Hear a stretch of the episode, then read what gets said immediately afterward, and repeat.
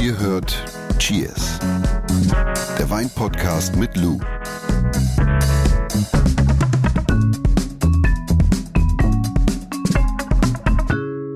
Bonjour. Bonjour. Bonjour. Bonjour.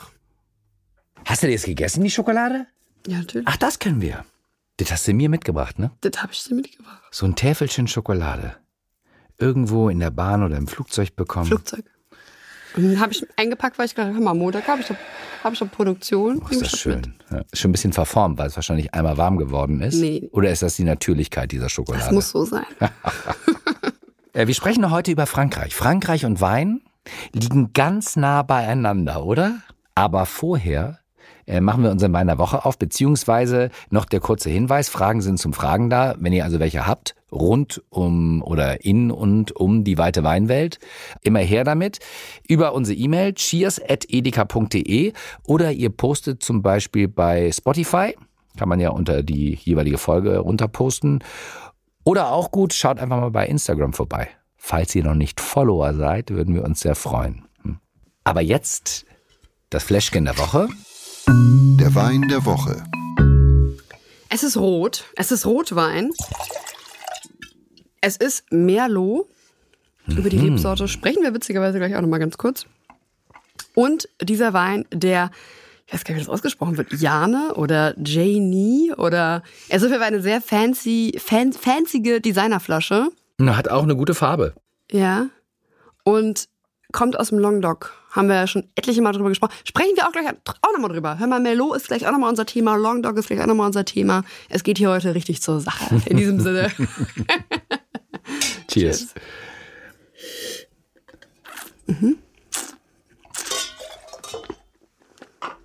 Was man zu Merlot sagen kann, ist auf jeden Fall, dass Merlot auf der ganzen Welt zu Hause ist. Und dass es Merlot in den etlichsten Preiskategorien gibt, ja, also ob Einstieg, mittleres Preisfeld oder Champions League.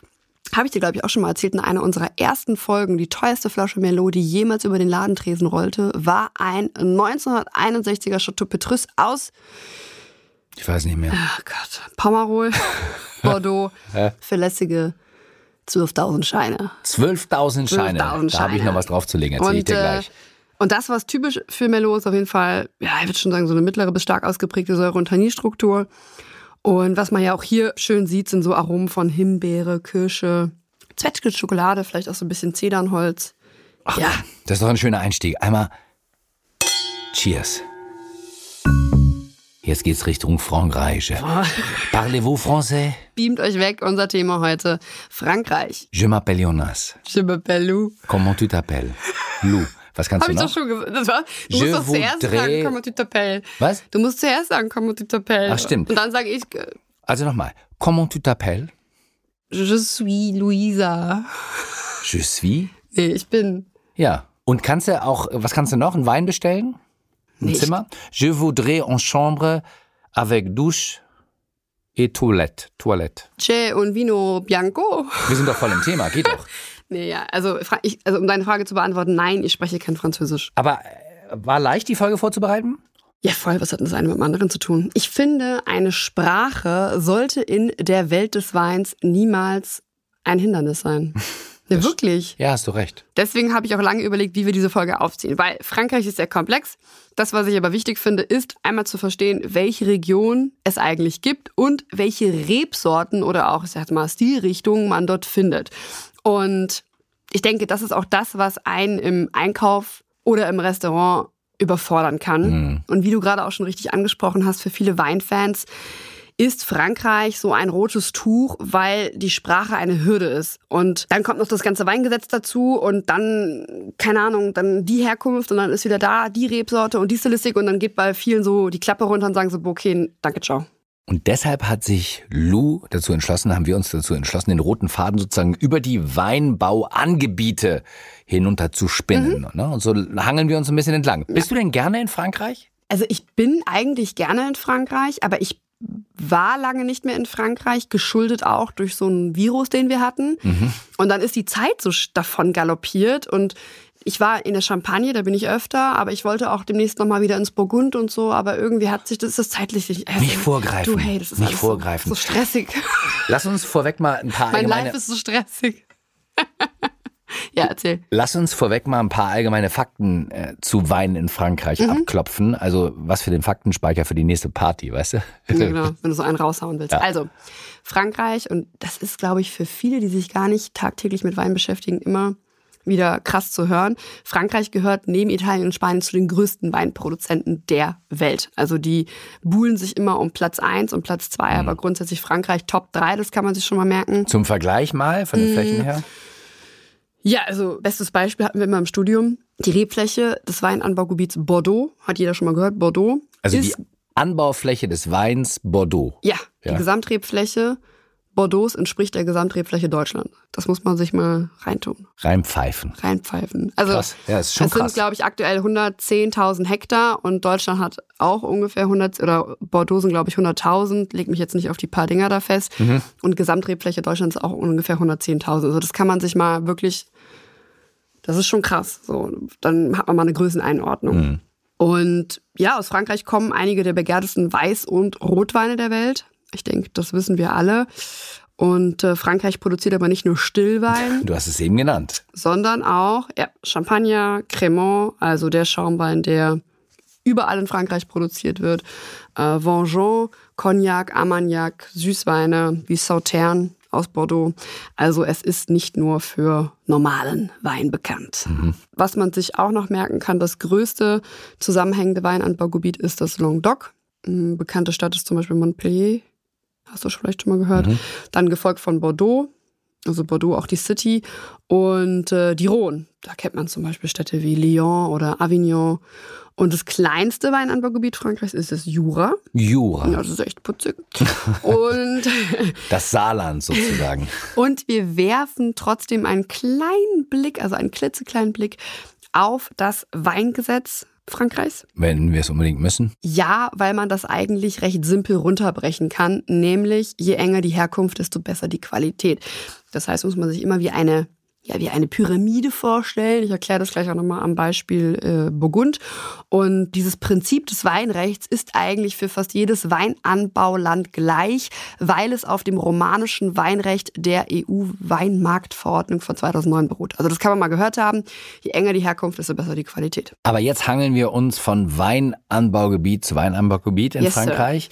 Und äh, wir starten mit einem Flusstal, Mhm. das unfassbar schön ist.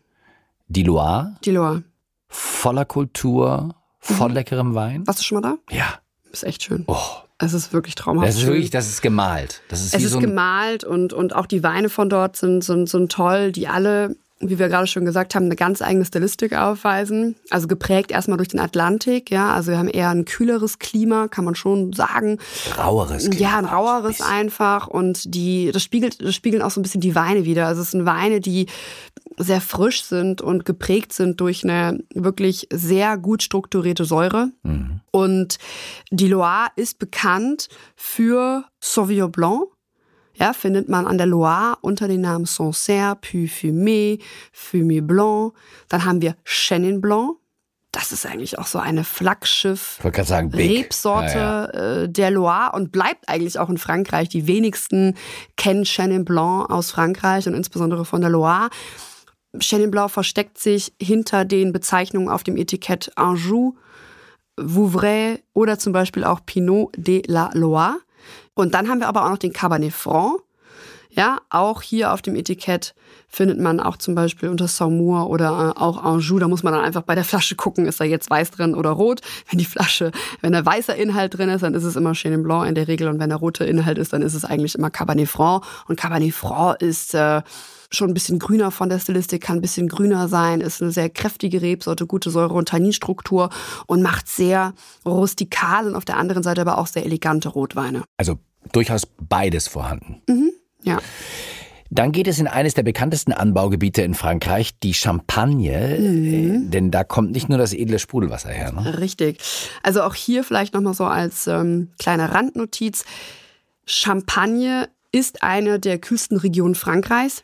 Und die Trauben hatten einfach in der Vergangenheit immer Schwierigkeiten zu reifen. Und aufgrund dessen hat man dann halt einfach in der Champagne Schaumwein gemacht, mhm. weil für die Schaumweinproduktion benötigen wir immer einen Grundwein, der eine sehr gute Säurestruktur hat, also hohe Säurewerte und niedrige pH-Werte, ja.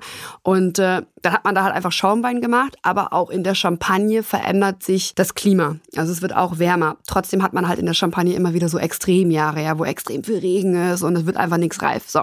Und äh, die Champagne ist eigentlich die Wiege der traditionellen Flaschengärung. Haben wir ja schon mal ausführlich drüber gesprochen in der Folge 9. Also da gerne auch nochmal reinhören. Bekannte Stile sind zum Beispiel Blanc de Blanc, Blanc de Noir oder zum Beispiel auch Rosé Champagner. Ja, mhm. es gibt aber auch noch die äh, Prestige Cuvée und die Single Vineyard Cuvée und hast du nicht gesehen. Und in der Champagner sind acht Rebsorten zugelassen. Wenn wir von Champagner sprechen, meinen wir aber eigentlich immer Pinot Meunier, also Schwarzriesling, Pinot Noir, Spätburgunder und Chardonnay.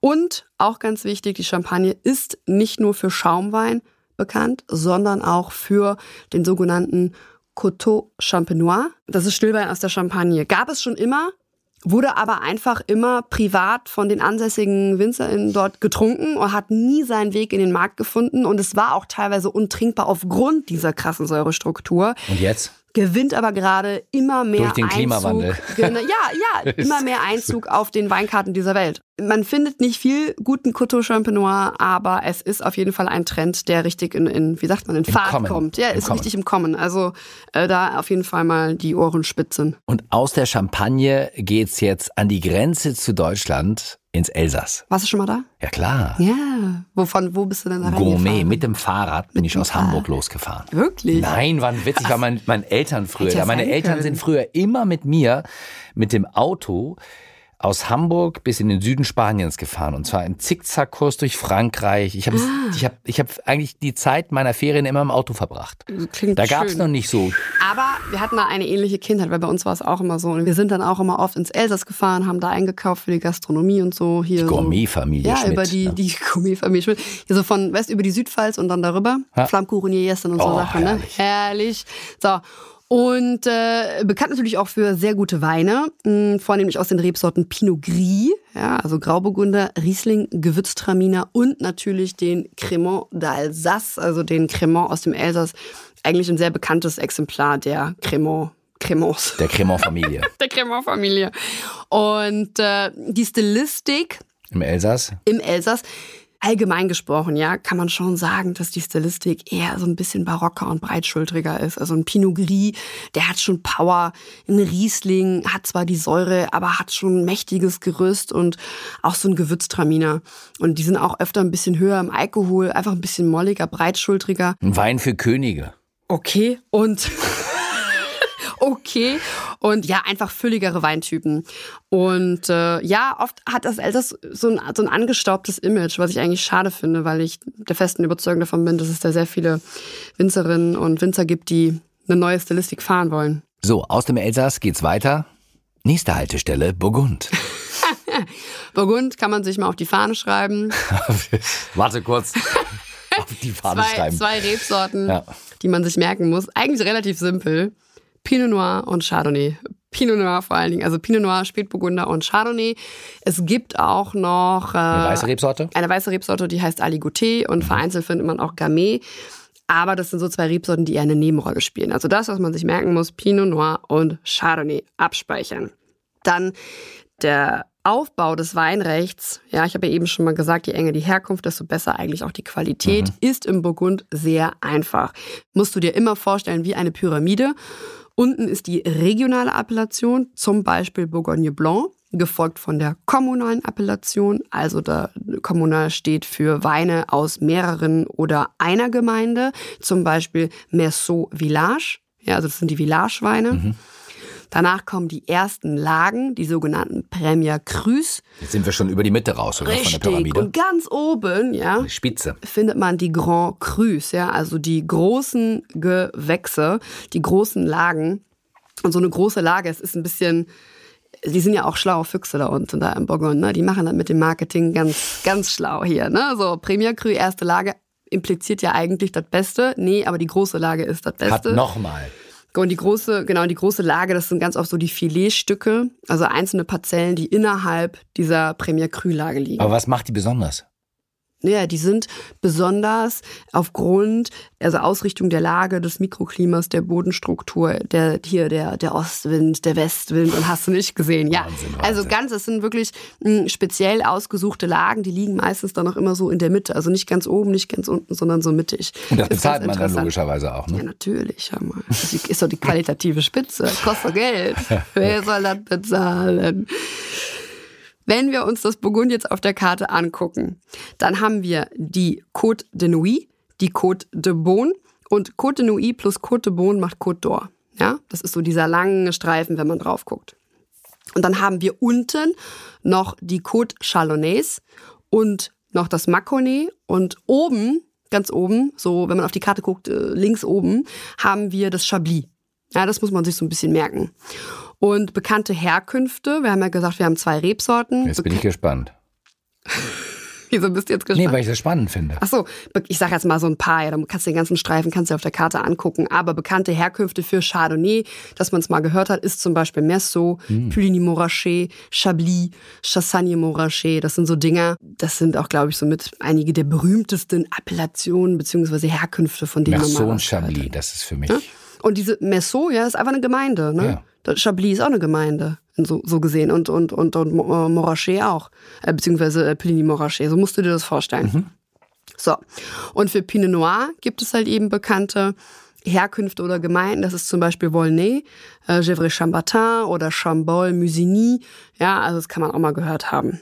Also was ich damit Kommt sagen kaum will. nach mit Mitschreiben hier. Ja, ich versuche das jetzt auch wirklich so einfach wie möglich runterzubrechen, weil das für viele ja immer so kompliziert ist. Oh mein Gott, was ist denn das jetzt nochmal? Also, wenn ihr Chablis auf dem Etikett seht, Chardonnay. Ja, wenn ihr Merceau auf dem Etikett seht, auch Chardonnay. Aber Merceau und Chablis zum Beispiel haben einfach eine andere Stilistik. Ja? Chablis ist immer ein bisschen zitrischer, ein bisschen Zum Säure Glück. forward. Zum Glück. Stell dir mal vor, es würde alles gleich schmecken. Richtig, und Merceau, ganz oft, natürlich Ausnahmen bestätigen die Regel, ja, hat aber wirklich einen merklicheren Holzeinsatz. Also da ist ein bisschen Holz gelutschter, aber elegant und sexy, so muss man sich das vorstellen. Puligny Montrachet zum Beispiel auch, ja. Aber Chardonnay zum Beispiel aus dem Burgund, wodurch zeichnet sich das aus? Äh, Man könnte die Frage auch anders stellen, was zeichnet guten Chardonnay aus? Okay. Und guter was, Chardonnay. Was zeichnet guten Chardonnay aus? Guter Chardonnay ist für mich frisch und hat eine sehr prägnante, aber selten spitze Säurestruktur. Oft sind sie für mich salzig kristallin und je nach Herkunft, wie gesagt, können sie auch ein bisschen holzgelutscht sein, aber dann halt eben elegant und sexy, also gut eingebunden. Das Holz muss gut eingebunden sein. Ja, weil sonst steige ich immer aus. Ne? Wieso? Weil, ja, bei diesem Nein, stark das kann richtig sein. Das kann richtig gut sein. Ja, da muss das muss einfach. Wir gehen noch mal zusammen. Wir Ja. gehen noch mal. Wir gehen noch mal in den Weinbau. Wie ist das mit dem Pinot Noir? Ja, ebenfalls, ne? Das sind halt so, so Weine, die im Cool Climate Stil sind, ja, sowohl der Chardonnay aus dem Burgund als auch der Pinot Noir. Die sind, das ist schlank, das ist elegant, das ist gut strukturiert, erdig, würzig, saftig. Das da, da, wird, da werden die Flaschen leer. Das macht Bock, das macht Spaß. Das ist Pinot Noir und Chardonnay aus dem Burgund. Wir gehen vom Burgund jetzt rein ins Bordeaux. Achso, ja, Bordeaux. Bordeaux teilt sich grob genommen in das linke Ufer und das rechte Ufer auf. Ja, das kann man sich einfach schon mal merken. Und jedes Ufer, auch wichtig, wird immer durch eine Rebsorte dominiert. Ja, das rechte Ufer ist bekannt für die Rebsorte Merlot, die dann oft verschnitten wird, zum Beispiel auch mit ein bisschen Cabernet Franc. Und ja, aromatisch, das hängt ja auch immer äh, ab, wie- wer den jetzt gemacht hat und, und alles drum und dran. Und, und, und auch ob es ein reift, gereifter Bordeaux ist oder halt eben nicht, aber grundsätzlich schon eher so ledrig, Erdbeere, Feige, Pflaume. Und das linke Ufer wird durch Cabernet Sauvignon geprägt. Ja, und hier hat man eher so, so, so Noten wie Cassis, äh, Tabak, Lakritz und ganz prägnant, also was ich immer extrem prägnant finde in, in Blindverkostung, aber auch so, wenn wir gereiften äh, Bordeaux bestellen, Mhm. Na, sag mal. dann ist immer diese, diese Bleistiftmine da. Bitte was? Bleistiftmine. Genau, jeder lutscht doch einfach mal an seinen Bleistift. Ja, du lachst. Irgendwann sitzt du da Bleist- und hast ein Bordeauxchen im Glas und sagst du, hör mal, Bleistiftmine. Ich, ja, warte, ich du- drehe mal mein Aromarad. Ist gar nicht dabei, ich Bleistift. meine das jetzt ernst. Du lachst, ja. Ja, So, das ich- kann man sich merken. Aber toll, wie du das visualisierst. Also das kann man sich jetzt wirklich merken. Da wünsche ich mir Lou Schmidt wäre meine Lehrerin. Naja, bist ja auch ein bisschen, ne? Aber rechte Ufer, ledrig, Erdbeere, Merlot. Feige, Pflaume, genau, Merlot. Linke Ufer, Cabernet Sauvignon. Mhm. Ne? Cassis, Lakritz-Tabak oder Ja, aber es ist stilistisch schon, stilistisch ist es schon sehr, und es ist auch ganz oft, wenn wir wirklich Blindverkostung haben, dann haben wir uns alle vorgearbeitet und wir wissen, ja, du lachst, und wir wissen dann, okay, es ist Frank, es ist alte Welt, es ist Frankreich, es ist Bordeaux, und dann ist halt die entscheidende Frage immer, linke Ufer, rechte Ufer. Und wenn ich dieses Bleistift in der Nase habe, dann sage ich immer, okay, es muss Cabernet Sauvignon linkes Ufer sein. Ah, Ich finde so krass, da musst du ja auch diesen Duft beziehungsweise den Geschmack einer Bleistiftmine wirklich mal, ne? Ja, das ist, weißt du, wie das ist so ein bisschen, wie wenn du, wie früher in der Stunde deine, deine Bleistifte angespitzt hast. Ja, ich finde spannend. Ich werde mal drauf achten. Achte mal drauf. Und auch hier, ne, das klingt jetzt immer so, ah ja, greift der Bordeaux, das ist ja so teuer und so. Aber es gibt wirklich tolle Bordeaux-Weine. Und dann haben wir noch das Sautern und aus dem Sautern kommen, hast du schon mal gehört? Noch nie gehört. kommen weltberühmte Süßweine her. Ja, aber das ist ja, du weißt ja, hast du ja auch gelernt Mhm. in den letzten äh, mehr als 40 Folgen, dass Süßweine tatsächlich gar nichts für mich sind. Ja, man kann sich ja trotzdem für etwas interessieren. Ich muss mir ja auch Fußball angucken. Und weiß, dass wenn der da reinschießt, dann kriegt der einen Punkt. Und wenn der da reinschießt, kriegt der aber nur wenn einen Punkt. WM ist. Ne?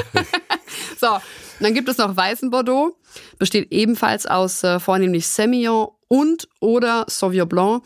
Und da gibt es eigentlich auch so zwei Stile, die man sich merken kann. Kräftigere Weißweine kommen aus dem Pessac äh, Léognan. Und dann gibt es halt eben eher die leichteren Einstiegs Sauvignon Blanc, Semillon für jeden Tag. Die kommen so aus dem, ja, Entre deux Mers. Aber das ist äh, spannend zu wissen. Also weißer Bordeaux Mhm. ist nicht so wirklich bekannt, ne? Bei uns in Deutschland. Also wenn du jetzt jemanden fragen würdest auf der Straße so, Ich glaube, die meisten Bordeaux, weiß oder rot, sagen sie sofort rot. Ja, ja. Also ich Immer. glaube, die meisten assoziieren definitiv äh, Rotwein mit Bordeaux. Rotwein, Ja, ja, ja, ja, ja, ja. Nächster Abschnitt ist die Rhone. Wir fahren weiter an die Rhone. ja, hier ganz wichtig. Also eigentlich ist es, eigentlich ist Frankreich gar nicht so kompliziert, auch wenn jetzt vielleicht bei vielen der Kopf platzt, aber es ist eigentlich wirklich stilistisch immer sehr einprägsam, ja. Wir haben hier auch die nördliche Rhone und wir haben die südliche Rhone. Und die nördliche Rhone, da haben wir in unserer Folge mit Syrah schon mal sehr ausführlich auch drüber gesprochen. Die nördliche Rhone ist geprägt durch ein eher kühleres Klima. Man hat ein bisschen mehr Regen, man hat sehr steile Hänge, die vornehmlich geprägt sind durch Granitböden. Und es gibt genau zwei Rebsorten, die man an der nördlichen Rhone findet. Und das ist einmal der Syrah im Rotweinbereich und einmal der Viognier im Weißweinbereich. Und Viognier auch ganz, ganz, ganz, ganz wenig. Also wenn ihr nördliche Rhone hört, erstmal Syrah. Und diese Syrah von der nördlichen Rhone sind wirklich Säure betont, ganz feine Tanninstruktur, filigran, Also elegant. elegant, tiefdunkle Rotweine, aber elegant, ja, also überhaupt nicht schmächtig oder füllig oder sowas. Und bekannte Herkünfte für exzellenten Syrah sind zum Beispiel äh, Saint-Joseph, Gros Hermitage, Hermitage oder auch Cornas. Ihr könnt ihr nachhören. Syrah-Folge habe ich 19. gerade eben. Woher weißt du das denn? ja, weil ich einfach vorbereitet bin, Jonas. Ist ja unglaublich. Folge 19, also eine großartige Syrah-Folge. So, und von der südlichen Rhone kommen eher kräftigere Rotweintypen, nämlich vornehmlich Cuvées, ja. Zum Beispiel aus den Rebsorten Grenache, Syrah, Mourvèdre. Manchmal ist auch noch ein bisschen Cinsault mit drin. Bekannt sind diese Cuvées übrigens unter dem Namen GSM Blends. Oder GSM Blends. ja, also falls du irgendwas mal liest, das ist Ja. ein, keine Ahnung, irgendeine Weinbeschreibung, da steht dann irgendwie äh, GSM Blends, dann weißt du ganz genau, okay, südliche Rhone, Grenache, Syrah, Mourvèdre. Ich wollte gerade sagen, aber ich glaube, Grenache und Syrah ist der Hauptanteil, oder? In diesen ganzen Cuvées. Das kommt immer drauf an. Also Ja? das ist ja auch immer so ein bisschen, das, du veränderst deine Stilistik damit und es kommt immer auf den Winzer und die Winzerin an, was die anstreben. Das ist immer so. Ich, ich wiederhole mich da ja so oft, aber man kann das immer ganz schlecht in so eine Schublade stecken. Aber ja, Grenache und Syrah sind eigentlich so die, die vorrangigen Rebsorten. Ich wollte nur, dass du es mal gehört hast mit diesem GSM oder GSM oder whatever. Und die bekannteste Herkunft, die eigentlich jeder kennt, Chateauneuf du Pape. Kenn sogar ich. Auch ein Blend, nicht, also kein, kein, kein, keine reinsortige Nummer. Du hast, glaube ich, jetzt schon fünf Regionen beschrieben, richtig? Hm, Ich habe nicht mitgezählt. Vier oder fünf schon. Regionen. Ja. Gibt's noch weitere? Yes, es gibt noch das Beaujolais. Beaujolais. Beaujolais, berühmt für diese Gamay.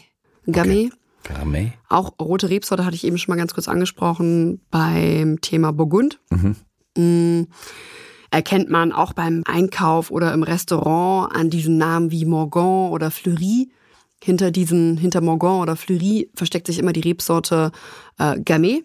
Und das sind eher so saftige Rotweine, leicht würzig, vielleicht auch ein bisschen floral. Und Fleury, floral. Die Brücke für mich. ja, es gibt, also Hm. vielleicht das auch noch, dass man es mal gehört hat, es gibt zehn Herkünfte oder große Appellationen im Beaujolais, die alle Gamay machen. Also es gibt fast ausschließlich nur Gamay dort. Boah, ey, das zusammenfassen. Aber ich versuch's mal.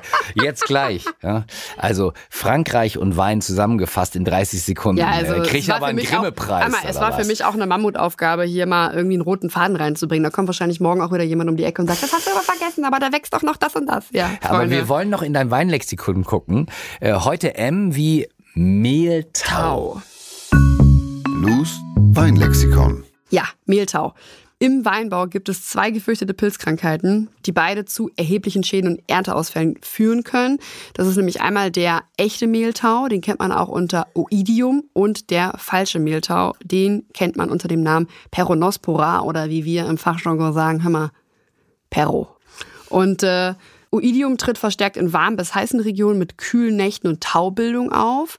Die zwei Krankheiten kennst du bestimmt auch aus dem Garten, wenn du eine Rose oder sowas hast. An der Rose, an der Hecke. Und er so überall. ja klar. Ja, also Ist Perro, alles voll, wa? Aber, Also- ich, aber ich bezeichne die nicht so liebevoll wie du. Also also Oidium tritt eher verstärkt in warmen bis heißen Regionen auf, ganz oft dann auch, wenn es kühle Nächte sind und man morgens so eine Taubildung hat. Und äh, Peronospora hingegen liebt es feucht, also insbesondere dann, wenn die Laubwand aufgrund dieser ständigen Regenfälle, die wir auch im letzten Jahr gehabt haben, also 2021, einfach nicht mehr richtig trocken äh, äh, wird, dann kann sich die Pilzkrankheit einfach, also wirklich explosionsartig ausbreiten, da kommt man gar nicht mehr hinterher. Und diesen Kampf gegen diesen enormen Pilzdruck, also in solchen extremen Jahren, den Spritzen. gewinnt man ja spritzen. Also aber dann aber auch mit überdurchschnittlich vielen Spritzdurchgängen, weil du kannst dir vorstellen, wenn es regnet und regnet und regnet, du kommst ja gar nicht mehr hinterher. Weil Heißt das Zeug das kann ja gar nicht mehr einwirken. Das Aber- wird direkt wieder abgewaschen. ja, und muss man dann präventiv eigentlich schon spritzen oder spritzt man das tatsächlich nur bei Befall? Man kann präventiv auch arbeiten, aber natürlich dann verstärkt, wenn, wenn befallen ist, ja. ja. Und man Damit die Ernte nicht ausfällt. Das wäre natürlich dann der Supergau. Richtig, ja. Und insbesondere, weißt du, wenn du ökologischen oder biodynamischen Weinbau fährst, dann, dann ist so ein hoher Pilzdruck halt echt eine extreme Herausforderung, weil das einzige effektive Mittel, was zur Bekämpfung von diesen Krankheiten zugelassen ist, kannst du halt mit Backpulver arbeiten oder Kupferpräparaten. Kupfer, ja. Und, und Extremjahre in Deutschland, habe ich ja eben schon gesagt, waren 2021 und halt eben 2016. Ja. Aber was richtig äh, toll ist, sind halt diese pilzwiderstandsfähigen Rebsorten, die wir auch schon mal öfter Piwis. verkostet haben. Piwis, genau. Also ich war im Gespräch mit einer Winzerin und die und im konventionellen Weinbau mussten die 2021 teilweise elf, zwölf Mal spritzen, weil die gar nicht mehr hinterhergekommen sind. Und sie hat halt genau zwei Durch- Spritzdurchgänge gemacht, ne? Weil die Rebsorten, die sie gepflanzt hatte, einfach wesentlich resistenter gegenüber diesen Krankheiten. Jetzt müssen wir kurz durchatmen. Jetzt versuche ich mal das Thema Lou führt uns durch Frankreich zusammenzufassen. Und du bist eingeladen zu ergänzen, logischerweise. Frankreich gehört neben Spanien und Italien zu den größten Produktionsländern der Welt. Dann habe ich mir notiert, die Loire ist bekannt für frische Weine aus Sauvignon Blanc, Chenin Blanc und Cabernet Franc. Das Burgund ist für elegante Weine aus Pinot Noir und Chardonnay bekannt. Ja, Die Rhone ist im Norden für Weine aus der Rebsorte Syrah bekannt, also reinsortig. Mhm. Ja. Und im Süden äh, für Cuvée. Genau, für Cuvée, auch bekannt als GSM-Blend, ja, Ach ja, hast also Syrah, GSM, genau. Grenache, Mourvedre, oft ist auch noch ein bisschen Syrah, äh, Cinsault dabei, also eher ein bisschen breitschultriger. Mhm. Und die Champagne, logisch für Champagner. Und du hast auch einen Stillwein genannt. Mhm. Der? Champenois. Coteau Champenois. Coteau Champenois, ja. Und das Bordeaux, ja, das sind kräftige Blends. Aus Merlot, Cabernet Sauvignon, Cabernet Franc und Petit Verdot. Mhm. Stimmt, linkes Ufer erinnere ich noch, Cabernet Sauvignon, rechtes Ufer Merlot. Mhm. Richtig, ne? So ja. war's. Also dominiert, ja. Okay, linkes Ufer Cabernet Sauvignon, rechtes Ufer Merlot. Korrekt. Und der Elsass ist bekannt für seinen leckeren Flammkuchen. Und Wir reduzieren, aber das kommt ja der Els auf Flammkuchen. nein, für Rieslinge, Pinot Gris hast du genannt. Und, Mhm. Gewürztraminer. Äh, ah ja, Gewürztraminer. Und genau. natürlich auch Cremant. Alles, was äh, kein Champagner ist, ist in Frankreich Cremant. Fast, ja. So, und jetzt kannst du mir noch mal ein Stück von dem Merlot eingießen. Und äh, ja, denkt dran, falls noch nicht geschehen, abonniert unseren Podcast. Cheers. Äh, Dann wächst unsere schöne Cheers-Community immer weiter und immer weiter. Und ihr werdet, wenn ihr die Glocke aktiviert, immer pünktlich an eine Folge erinnert. Und das Wichtigste, wie Lu schon mal sagte, ist Empfehlung. Ne? Persönliche Empfehlung. Hm? Gerne. Fünf Sterne. In diesem Sinne. Cheers. Dieser Podcast wird euch präsentiert von Edeka. Wir lieben Lebensmittel.